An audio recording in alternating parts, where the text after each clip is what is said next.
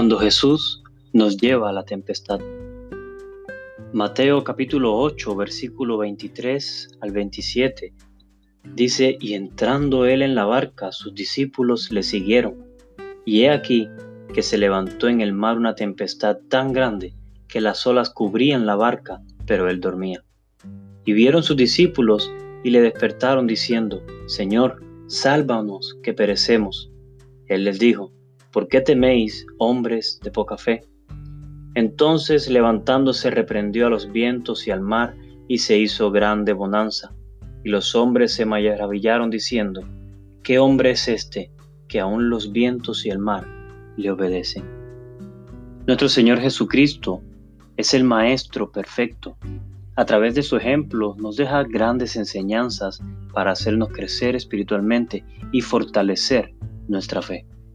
Muchas veces vemos cómo Dios trabaja en medio de nuestro desierto, pero pocas veces notamos en cómo Dios trabaja en medio de nuestra tempestad. Una tempestad se caracteriza por violentas precipitaciones acompañadas de rayos, truenos y relámpagos, además de vientos fuertes que agitan violentamente en el agua del mar. Es decir, que una tempestad no es una simple lluvia, una tempestad causa temor y pone en peligro la vida. Es algo que no se puede controlar. Analicemos un poco en el texto que hemos leído y reflexionemos sobre las tempestades que enfrentamos en nuestra vida y las lecciones que nuestro Señor Jesucristo quiere enseñarnos. Hacer la voluntad del Señor no significa una vida sin angustias. La Biblia nos muestra que fue Jesús quien eligió esa barca. Fue Él quien entró primero a ella y luego los discípulos le siguieron. Ellos no sabían dónde Jesús iba, pero se subieron en la barca que eligió Jesús. En nuestra vida cristiana tenemos que obedecer la voluntad de nuestro Señor. Debemos subirnos a la barca de su voluntad. Debemos seguir a Jesús y no esperar que sea Jesús el que nos siga a nosotros. Los discípulos iban en la barca correcta, iban en la barca con el Maestro, iban hacia donde Él había decidido ir. Pero ellos no, no esperaban que iba en dirección hacia una gran tempestad en medio del mar. Tenemos que comprender que ir en la barca correcta, es decir, obedecer la voluntad de Dios, no significa que no tendremos aflicciones, que no tendremos problemas, que no tendremos batallas que enfrentar. Quizás en algún momento has pensado, pero si hago mi voluntad y no sigo a Jesús, igualmente tendré problemas, igualmente tendré aflicciones y angustias. ¿Cuál sería la diferencia? ¿Cuál sería la ganancia? La gran diferencia es que Jesucristo va con nosotros. En las tempestades de nuestra vida, de nada sirven los títulos, de poco o nada sirve el dinero, de nada sirven las posesiones materiales. Tenemos que reconocer que la única esperanza está en Jesús. También Él permite que vengan las tempestades para llenarnos de valor. La palabra original de teméis es la palabra griega deilos, que significa cobarde. Jesús no quiere que sigamos siendo cristianos cobardes.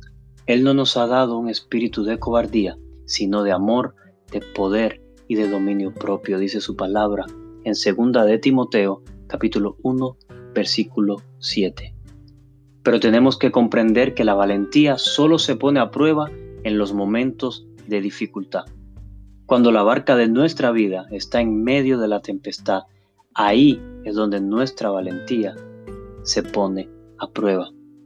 Nuestra valentía no viene de nuestra capacidad, nuestra valentía no viene de nuestra fuerza, nuestra valentía viene de ser y saber que Jesús está con nosotros.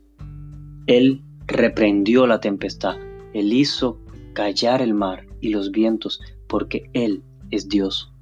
Ten valor porque el mismo Jesús que calmó la tempestad, el mismo Jesús a quien el mar y el viento le obedecen, está contigo en este momento de crisis que estamos atravesando, en este momento de angustia, en ese momento de dolor, de desesperación, de necesidad, y Él no te ha abandonado en medio de la tempestad y no te va a abandonar. Déjame decirte algo, agárrate fuerte del Señor en este día, porque aunque tu barca se sacuda, aunque el viento sople, aunque llueva, truene, relampaguee, no te vas a ahogar porque Dios está contigo. Y llegará el momento donde preguntarás, como preguntaron sus discípulos, ¿quién es este hombre que aun el viento y el mar le obedecen? Él es el Rey de Reyes, Él es tu Señor y Él es el Señor y Salvador de tu vida. Si aún no le has dado la entrada a la barca, te aconsejo que lo hagas hoy mismo. Invítale a Jesús a viajar contigo, que sea Él quien dirija tu rumbo y la promesa también es para ti que estás escuchando el día de hoy. No habrá tempestad que pueda hundirte. Ahora, ¿por qué Jesús permite que enfrentemos esas grandes tempestades en nuestra vida? Es necesario, querido hermano, es necesario, querida hermana, para que podamos experimentar su paz en nuestro corazón. Dice que Jesús dormía. Qué imagen más maravillosa debe haber sido ver la gran tempestad azotando la barca y ver que Jesús estaba durmiendo tranquilamente.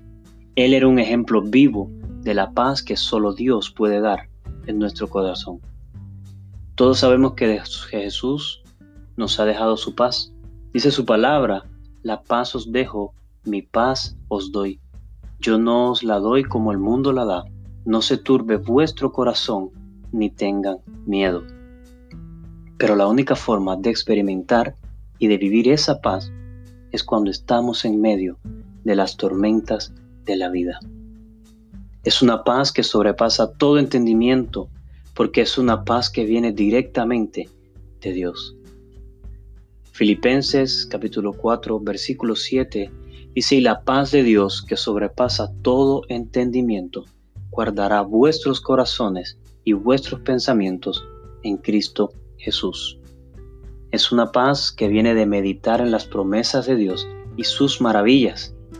Él lo ha prometido, Él guardará en completa paz aquel cuyo pensamiento en Él persevera.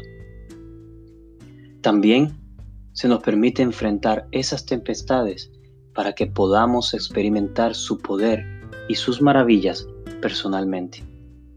Los discípulos del Señor lo habían visto hacer milagros en los ciegos, en los leprosos, en los paralíticos, pero ellos no eran ni ciegos, ni leprosos, ni paralíticos.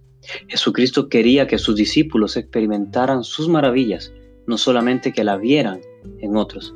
Él quería que reconocieran que el único que les podía ayudar en esos momentos era Él y nadie más. Cabe destacar que varios de los discípulos eran pescadores de experiencia, conocían el mar, pero esa tempestad de nada servía su experiencia, de nada servía su conocimiento del mar. Su única esperanza era Jesús. Querido oyente, en esta hora quiero decirte, tu única esperanza es Jesús. Invítale en este momento a que se suba a la barca de tu vida y sea Él quien lleve el timón, que sea Él el que navegue, que Él sea tu capitán. Aquel que con solo la palabra hace disipar las tempestades, hace callar el viento y el mar. Él es el mismo ayer, hoy y por los siglos. Y hoy te dice que quiere entrar a tu barca. Cuando Jesús nos lleva a la tempestad, es porque quiere trabajar en ti. Dios te bendiga.